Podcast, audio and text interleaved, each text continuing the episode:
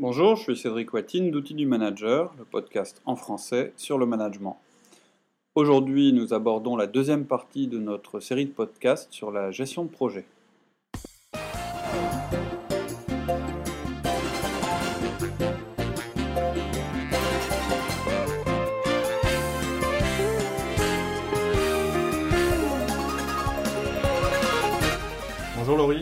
Cédric. Donc on continue notre série de podcasts sur la gestion de projet. Si vous prenez euh, ce podcast en cours, euh, je vous conseille euh, bon, d'abord d'écouter celui qu'on a fait juste avant, mais surtout de, d'écouter notre, nos fondamentaux sur en particulier un à un et puis le coaching. Parce que là on, va parler de notions que vous n'aurez pas forcément sinon. Un à un coaching, feedback aussi, ça peut être utile. pardon, feedback, oui, oui, oui je me trompe. Je voulais dire, je voulais dire feedback. Euh, bah, donc, coaching, il peut être important aussi si quelqu'un dérive un peu trop. Ouais.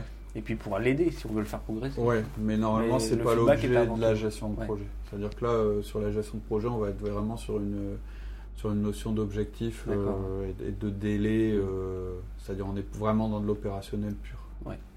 Ok. Euh, la dernière fois, on a souligné le fait que pendant cette série de podcasts, on n'allait pas se concentrer sur euh, les outils techniques qui permettent de faire de la gestion de projet, mais qu'on aura une autre optique qui est axée sur les personnes et surtout sur les tâches qu'elles exécutent. Oui, c'est ce qu'on a mis en valeur, c'est que les personnes sont vraiment l'élément essentiel dans le projet. Bien sûr. Et les outils nous font des fois occulter un peu cette, euh, ça, ça, Donc on parle des personnes en tant que ressources. Je veux allouer cette ressource-là, cette ressource-là, cette ressource-là. Puis après on parle pas de système de management pour justement euh, bah, faire en sorte que les ressources soient actives. Bah oui, bien sûr. Exactement. Voilà. On avait aussi parlé, donc, euh, donc on a vu que les personnes c'était l'essentiel dans le projet. Ce sont les tâches qui sont essentielles. Voilà, qui sont essentielles. La, projet c'est un ensemble de tâches qui sont tournées vers un même objectif. Euh, et pour, que, pour exécuter ces tâches, bah, on a besoin des personnes. Donc effectivement, ça veut dire que les personnes sont essentielles. C'est elles qui sont le moteur du projet. Donc on avait le qui, les personnes.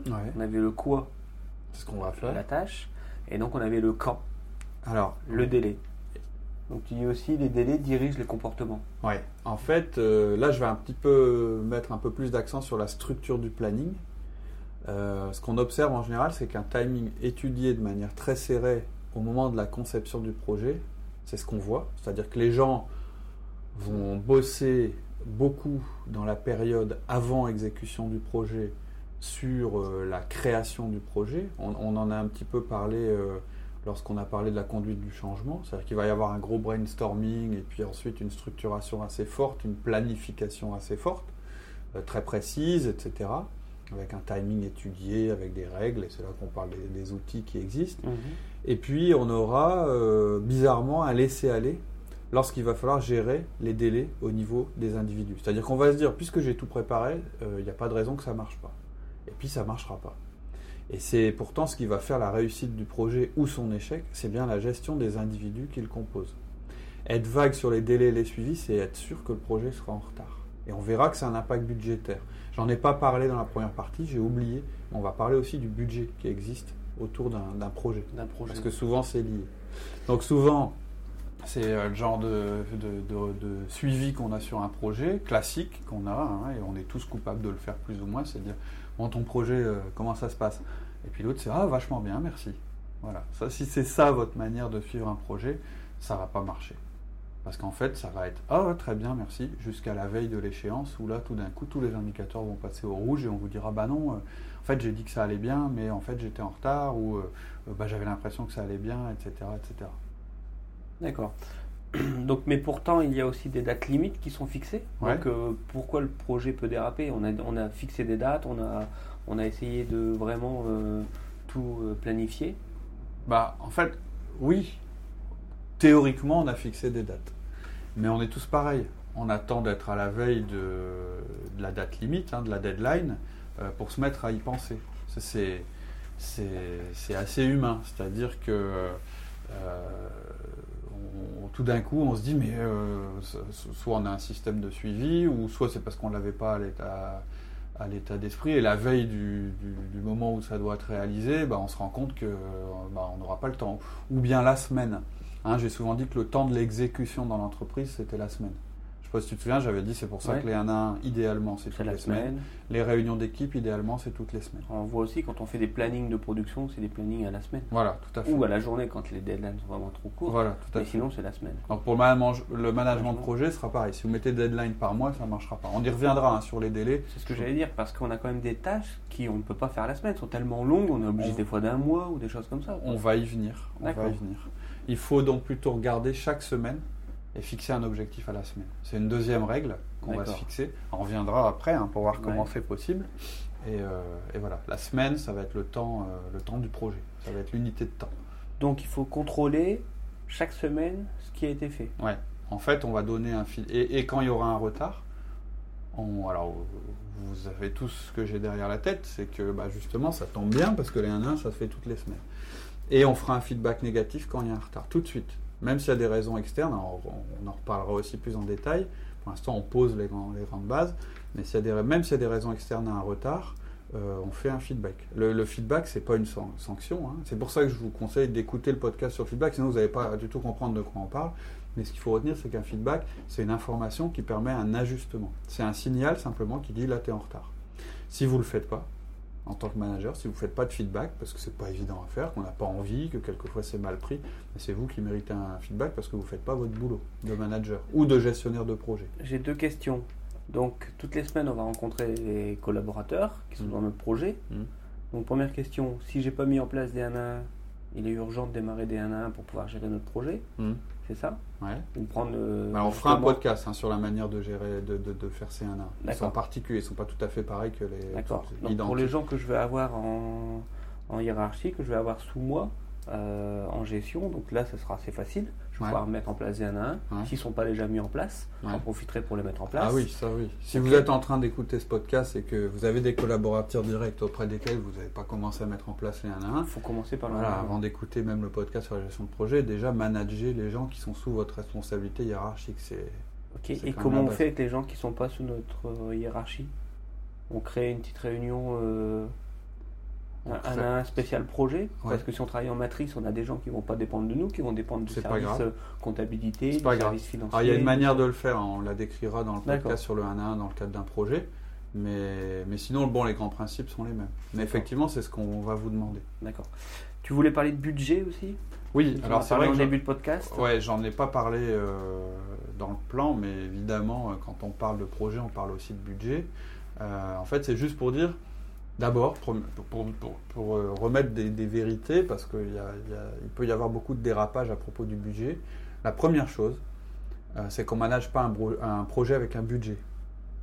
Qu'est-ce faut- que tu entends par manager un bah, projet avec un et je budget dirais ce que je vais dire là, ça s'applique même au management en général. Un budget, ça n'est pas un outil de management. Donc c'est vrai aussi dans l'entreprise. C'est un défaut qu'on peut avoir. Moi, je l'avais. hein, je venais vraiment du, du milieu financier. Et donc, euh, pour moi, manager une entreprise, c'était avant tout euh, avoir un bon budget. Et donc, c'était l'outil qui permet de prendre des décisions, mais aussi de juger les gens, etc., etc. Or, et, donc, par extension, c'était un outil de management des personnes. Jamais. Un budget, c'est ni un outil de management des personnes, ni un outil de management d'un projet. En général, on est assez structuré.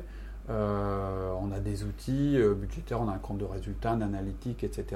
Alors, je ne suis pas en train de dire qu'il faut pas faire attention au budget. C'est un outil indispensable. Mais c'est pas ça qui doit conduire notre, notre management. C'est un des éléments qui vont nous permettre de voir. C'est un des éléments de reporting du projet, du projet en fait, le budget. C'est un outil de mesure. Voilà, tout à fait. Donc la première chose, voilà, c'est un outil de contrôle, c'est pas un outil de management. D'accord. Première chose importante à propos du budget. Deuxième remarque à propos du budget et des hommes. Ce sont en général votre plus gros poste dans une gestion de projet, euh, dans votre budget, euh, c'est la masse salariale. C'est-à-dire que c'est les hommes euh, qui vont déterminer le coût du projet. Et là, il y a une règle importante à propos des gens, parce que ça va conditionner aussi votre choix des personnes dans votre projet.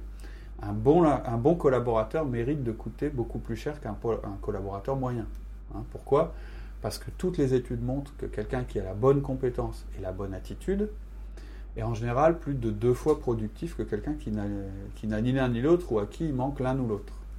Et en général, il ne gagne pas deux fois plus. Donc c'est toujours plus rentable dans un projet d'avoir des. et dans une entreprise, hein, Ouais. par extension, d'avoir des gens avec un gros potentiel qui sont en général payés, euh, qui sont bien payés, Qui sont payés plus cher que, que de autres. dire bah non, euh, je vais plutôt prendre, prendre deux médiocres euh, plutôt que d'avoir un très bon. En résumé, c'est ça. c'est toujours faux. D'accord. Donc les dépassements budgétaires sur un projet, en général, euh, ils ne sont pas dus à un dépassement euh, financier. Par exemple, euh, vous auriez choisi des gens avec des salaires trop élevés ou vous auriez utilisé des ressources trop importantes par rapport à la planification. En général, un projet va déraper au niveau budgétaire à cause du retard. Et c'est pour ça que j'ai mis, avant de parler du budget, avant de parler des outils, la première chose dont j'ai parlé, ce sont les tâches. Et d'ailleurs, toi, tu m'as tout de suite dit, oui, mais c'est quand même une date de fin, une date de début. Mais moi, je t'ai répondu, oui, mais c'est parce que moi, dans la notion de tâche, j'intègre le délai. Pour moi, une tâche, c'est quelque chose à faire, un, un instrument de mesure et un délai. Euh, c'est ça qui coûte, c'est le dérapage. C'est-à-dire que vous aurez des frais plus importants sur un projet parce que euh, ce qui va déraper, ça va être les frais de main-d'œuvre en général, mais pas parce que vous payez trop les gens ou que vous n'avez pas pris des gens, euh, ou vous avez pris des gens trop chers. En général, ce qui va vous coûter, c'est quand ce qui devait être fait pour le 20, euh, le 20 février est fait le 3 mars. Donc le budget, c'est important, mais ça n'est que la conséquence de tout le reste. Si vous voulez, euh, et donc, ce que je disais tout à l'heure, euh, c'est pas un outil de management. En fait, vous essayez de manager des gens avec un budget, euh, comme on dit, c'est comme essayer de pousser quelque chose avec une corde. C'est- ça sert pas à ça un budget. Un budget, ça sert à contrôler. Donc, ce que je dis là, c'est juste pour renforcer encore le fait que ce sont les, les tâches, les deadlines et les hommes sur lesquels vous devez être focalisé dans, le, dans, la- dans votre gestion de projet. Donc là, les, les outils qu'on va présenter pendant le podcast, normalement, c'est des outils qui vont nous, nous aider à éviter que le projet soit en retard, Ouais. à gérer le- les dates des, des différentes tâches du projet, C'est les outils qui vont nous permettre que les choses soient faites en temps et en heure. en temps et en heure. Si on résume, tout à l'heure, euh, dans le, en début du podcast, on avait dit euh, justement le projet est en retard, généralement parce que les tâches sont trop planifiées euh, trop, Ouais, trop ça- longtemps à l'avance. Ouais, ça va être un de nos Moi, je te parlais des grosses tâches, euh, on va mettre un mois ou deux Mm. mois des fois. Et tout toi, à tu, fait. toi, tu dis non, ça c'est le meilleur moyen d'être. on est sûr de se mettre en retard Ouais, si on planifie à long terme comme tout ça. à fait. C'est une règle hein, s'in- gestion de projet. D'accord. Et alors, bah, donc là, du coup, pour pouvoir manager euh, ces tâches et puis euh, ces deadlines, on a des outils qui sont intéressants, les nouveaux outils là, de gestion de projet, diagramme de Gantt, euh, Ouais, Ouais, le, le chemin critique, les logiciels de suivi, tout ça, c'est super. hein. suivi, Attention, je suis pas en train. Project, Ouais, ouais, voilà, tous ces hein, produits-là. et, et on doit remercier les informaticiens qui ont développé ces, ces outils-là. Ça aide, c'est super, mais c'est un outil. En général, alors, les chefs de projet, c'est des gens qui sont issus de la technique et de l'informatique, qui ont fait une école comme celle que, que tu as faite. Et comme tu disais, bah, euh, oui, on a vu tous ces outils-là, euh, mais est-ce que réellement euh, tu les utilises autant que ça au quotidien? Je ne suis pas persuadé. Pourtant, on a beaucoup de projets qui aboutissent en temps et en heure. Et surtout, je pense que dans la formation que tu as eue, il manquait l'élément essentiel qui est le management, mais comme dans la mienne, en gestion, en finance ou en commercial. Et en général, on est un petit peu coupable quand on est ingénieur ou de croire qu'en fait la technologie va tout résoudre. Ils adorent ça parce que intellectuellement euh, c'est valorisant.